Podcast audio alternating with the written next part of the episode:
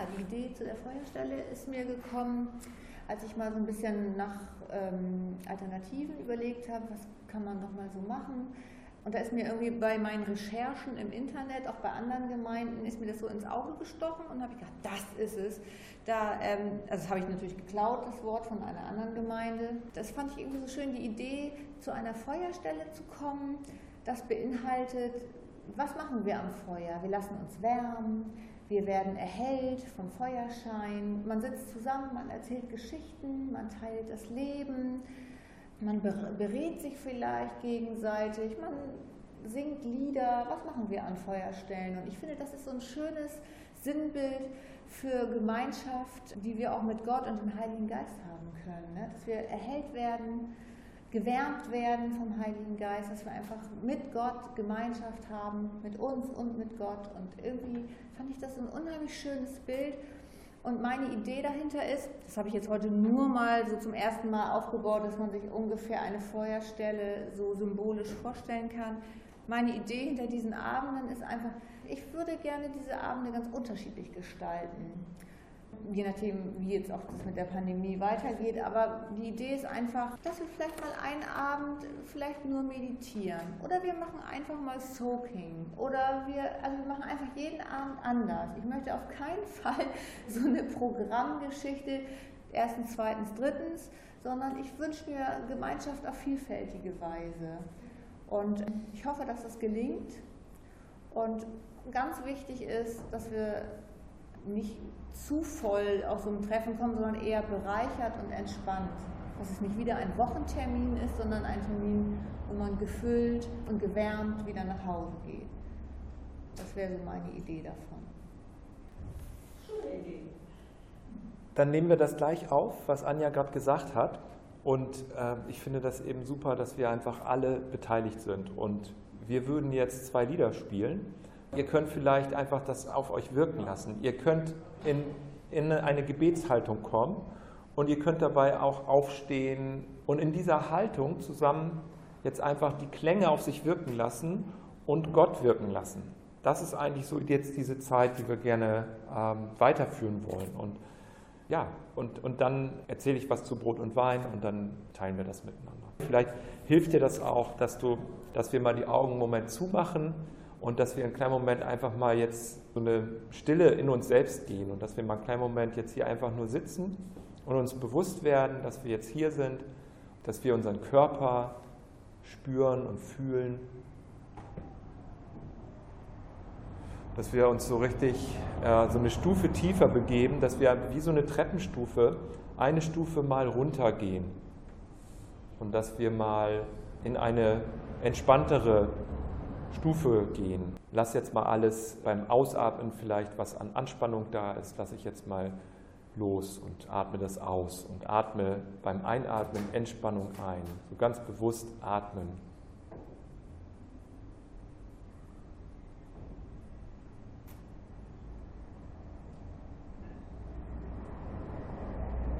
Ja, Jesus, wir laden dich ein, hier zu wirken, Heiliger Geist, dass du hier fließt und wirken kannst, was du möchtest, dass du uns ansprichst. Wir sind hier zusammen, wir sind hier aus unterschiedlichen Hintergründen zusammen.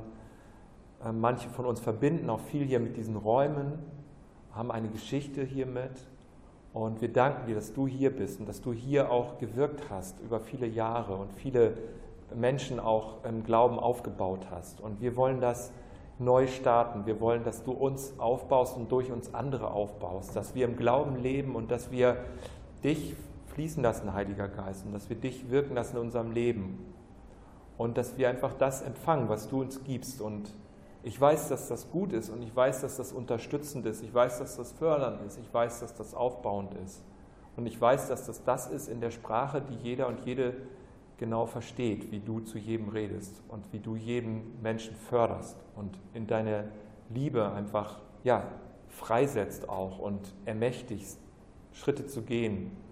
Danke, dass du hier bist. Danke, dass deine Gegenwart hier ist. Danke, dass du, Heiliger Geist, in uns und um uns bist. Nach längerer Zeit war wieder Live-Musik. Ne? Ja, es ist wirklich sehr, ein sehr großes Vergnügen, das wieder machen zu können. Ich will euch zwei, drei Sachen erzählen, die ich erlebt habe und will dann gleich zu Brot und Wein übergehen und dann den Ball an euch weiterspielen, dass wir uns bisschen, also dass wir noch ein kleines bisschen Zeit haben, äh, auch uns ins Gespräch zu kommen. Und zwar habe ich in dieser Woche ein Buch gelesen oder gehört, besser gesagt, ich höre sehr gerne Hörbücher von Nadja Bolz-Weber. Kennt, kennt sie jemand? Eine lutherische Pastorin. Sie hat ein Buch geschrieben, das heißt auf Deutsch Unheilige Heilige, wie ich Gott an, achso, ich kann ja mal abmachen, wie ich Gott an all den falschen, in all den falschen Leuten getroffen habe. So heißt der Untertitel. Also ich habe Gott in all den falschen Leuten getroffen. So, und dann erzählt sie ganz viele Beispiele, wo sie überhaupt nicht vermutet hätte, dass sie da Gott gefunden hat, aber sie hat es. So. Und das hat mich so inspiriert, dieses Buch, ich fand das so toll und ähm, habe überlegt, so, wo habe ich Gott an Stellen gefunden in meinem Leben, die eigentlich völlig unwahrscheinlich sind und wo ich das vielleicht überhaupt nicht vermutet hätte. Ich will euch mal zwei, drei Stellen erzählen und ihr könnt ja auch schon mal ein bisschen für euch überlegen, ob euch auch ähm, Erlebnisse einfallen, Erfahrungen einfallen, in denen ihr Gott gefunden habt, an Orten oder in Menschen, wo man das überhaupt nicht vermutet hätte. Also eine Situation ist mir eingefallen, auch also durch das Hören dieses Buches ne, inspiriert. Da war ich, das ist schon, Rahel, mal zehn Jahre her, als wir im Skiurlaub zusammen waren, als ich mir das Bein gebrochen habe. Zehn mindestens Jahre. Und ähm, da lag ich in der Klinik, weil beim Skifahren gleich am ersten Tag habe ich mir erstmal ein Bein gebrochen so, ne, und lag dann da in der Klinik in der Schweiz. Und ähm, ist, mir, ist mir seit also ich bin ein richtig guter Skifahrer. Es ist mir seit 30 Jahren vorher noch nie passiert, aber da ist es mir passiert. Und dann lag ich da und neben mir lag ein, also es war in, im romanischen Gebiet der Schweiz, in der Nähe von St. Moritz. Nochmal bitte? Wo du nichts mehr wo du, Entschuldigung, genau, wo du nichts, genau, das passt, wo du wirklich nichts mehr verstehst, das ist genau richtig. Und so war es wirklich. Und da da lag neben mir in meinem, in meinem Zimmer in der Klinik, lag neben mir ein über 90-jähriger romanischsprachiger, ich hätte fast gesagt Ureinwohner, also wirklich so Schweizer, 93 glaube ich war der. Und er hatte ein starkes Redebedürfnis. Der hat immer erzählt und erzählt und erzählt. Und ich habe eigentlich so gut wie gar nichts verstanden. Ich kann aber ein bisschen Latein, also ich meine ab und zu mal ein Wort auch rausgehört zu haben, was ich verstanden habe. Und ich habe ihn intensiv angeguckt, während er so, auch er hat dann mich angeguckt, ich habe ihn angeguckt und er hat geredet und es war dann so ein Moment, wo ich auf einmal, obwohl ich die Worte nicht verstanden habe, wo ich auf einmal, ich meine, gut, man kann sagen, vielleicht habe ich es mir eingebildet, aber ich meine verstanden zu haben, was sein Anliegen war. Und zwar habe ich verstanden, dass er so eine Art Beichte äh, ablegen wollte. Also er wusste jetzt nicht, dass ich Pastor bin oder irgendwie, dass ich eine Amtsfunktion hätte, wo, wo man sowas ja auch, sag ich mal, als Amtträger machen könnte. Aber ich habe das irgendwie ganz deutlich empfunden, dass er irgendwas loswerden will. Und ähm, da habe ich ihn angeguckt und er hat weiter geredet. Und da habe ich irgendwie, ich weiß nicht mehr genau, was ich gesagt habe, aber ich habe durch den Blick und ich habe, glaube ich, gesagt, es ist okay. Jesus ist für deine Sünden gestorben. Es ist okay. So. Und dann, also die Einzelheiten weiß ich nicht mehr so mehr, aber dann hat er irgendwie aufgehört zu reden und dann war der total ruhig und dann ist er, hat er einfach nur da gelegen. Also als ob es wirklich so war, das weiß ich noch ganz genau, dass das so ein Gefühl für mich war, als wäre ein wichtiges Anliegen da gewesen, wo ich ganz viel überhaupt nicht verstanden habe, aber wo ich gemerkt habe, hier ist gerade was Heiliges, was hier passiert. Und jeder hat so seinen, sag ich mal, seinen Part gespielt. Und ich habe natürlich überhaupt nicht damit gerechnet, dass sowas jetzt geschieht. So, und in diesem 93-jährigen romanischsprachigen Schweizer, den ich nicht verstanden habe. Ein anderes Beispiel will ich noch kurz sagen, und zwar war ich einmal, auch das ist auch schon Jahre her, die Geschichte, die habe ich auch schon mal an anderer Stelle erzählt, aber die ist für mich, äh, vielleicht weil ich sie auch schon mal erzählt habe, erinnere ich sie auch sehr gut. Ich war an einem Tag mal so ein bisschen ja, ein bisschen ist, ist untertrieben. Ich war ziemlich niedergeschlagen und ich war auch so ein bisschen, bisschen da passt das, ein bisschen verzweifelt, ähm, aus Gründen, die ich gar nicht mehr weiß. Und ich habe dann irgendwann zu Gott gesagt, Gott, jetzt schenk mir doch mal eine Erfahrung mit dir. Lass mich dich doch mal erleben. Und damals habe ich noch geangelt, aktiv, und ich bin in Aschwaden am Flutgraben gefahren und es hat in Strömen nicht, aber es hat deutlich geregnet, es hat Dauerregen, war das. Es war relativ kalt und ich hatte eine Regenjacke an und ich saß Flutgra am Flutgraben in der Schwaden, das ist auf dem Land in der Nähe von Schwanewede. Und, und da habe ich dann einfach geangelt im Regen und habe gefroren und so wie der Regen geflossen ist, so sind innerlich und teilweise auch ein bisschen äußerlich die Tränen auch bei mir geflossen. Und diese Geschichte, die muss ich jetzt super kurz erzählen, weil die Einzelheiten doch würden viel zu lange dauern. Es ist jedenfalls was voll, vollkommen Abgefahrenes passiert. Und zwar ist auf dem Feldweg in Aschwaden am Flutgraben, wo kein Mensch ist, ist ein dickes, fettes, großes Wohnmobil vorbeigefahren, genau an mir. Und ich habe schon gedacht, was ist das denn für ein Wohnmobil? Das sah so total Hightech-mäßig aus. Und ungefähr, ich sag mal so 400 Meter oder 200 Meter vor mir ist es auf einmal stehen geblieben und hat so ein bisschen, war so ein bisschen schief. Ich denke, was ist da denn jetzt los und so weiter. Und dann stiegen da zwei Leute aus, ich ging dann hin und so. Und jetzt muss ich das ganz doll abkürzen. Jedenfalls stellte sich heraus, das ist ein Wohnmobil mit einem Belgier und mit einem Norweger. Und zwar ist es so gewesen, die sind in Graben gefahren, die sind so schief gewesen, weil die nicht mehr weiterkamen. Und ich habe dann denen geholfen. Ich bin erstmal zurück nach Aschwaden mit denen zusammen im Schlepptau und habe einen Bauern gefragt, ob der mit dem Trecker die rausziehen kann. Hat nicht geklappt. Dann habe ich den nächsten gefragt, der hat es gemacht. Der hat die rausgezogen.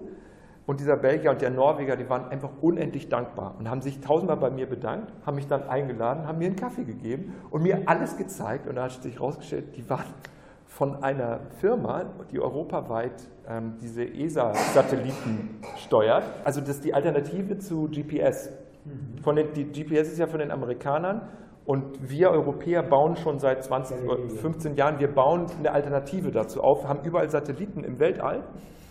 Und die hatten dieses Wohnmobil, das war voller Kameras außen und die haben diesen Feldweg in Aschwaden am Flutgraben, wo ich gerade im Regen geangelt habe und so ein bisschen verzweifelt war und zu Gott gerade gesagt habe, erleb, lass mich dich doch mal erleben, äh, da, da habe ich diese, dieses Erlebnis gemacht, wie ich diesen beiden Menschen helfen konnte, dass sie halt ihre, ihre Arbeit wieder weitermachen, die total dankbar waren. Und also das äh, war ein wirklich ein einschneidendes Erlebnis, was ich mir hätte, wenn ich jetzt sowas ausdenken würde, auf so eine Idee würde ich nie kommen. Also so Gott zu finden, würde ich nie auf diese Idee kommen, mir so, ein, so eine Geschichte auszudenken. Und das Letzte, was ich euch erzählen will, ist diese Woche Mittwoch hier.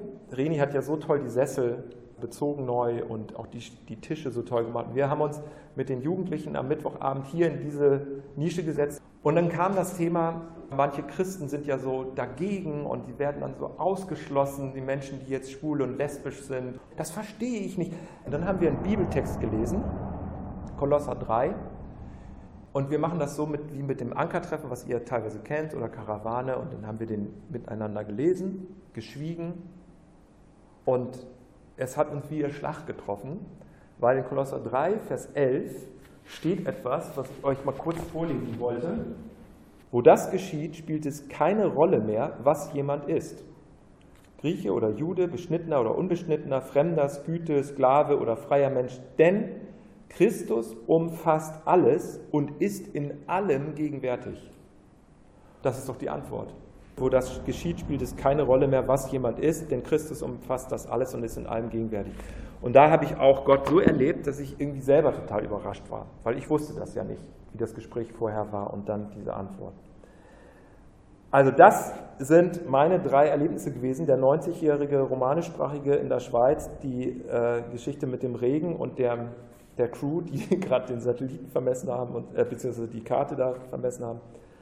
Und die Jugendlichen, wo Gott uns wirklich überrascht hat, wo ich nicht mit gerechnet habe, dass Gott uns direkt in unser Thema hineinspricht. Und jetzt würde ich gerne einfach überleiten, dass wir uns teilen, jetzt Brot und Wein teilen und dass wir uns selber vielleicht ein bisschen äh, überlegen, was, was ist mir eingefallen an Geschichten, wo ich Gott gefunden habe, an unmöglichen Stellen und dass wir das Brot und Wein dann sozusagen in der Stille zu uns nehmen und teilen, weil da ist Gott zu finden. Und wenn jemand einen Friedensgruß weitergeben möchte, dann macht das. Wenn jemand ein Segenswort sagen möchte, dann macht das beim Weitergeben.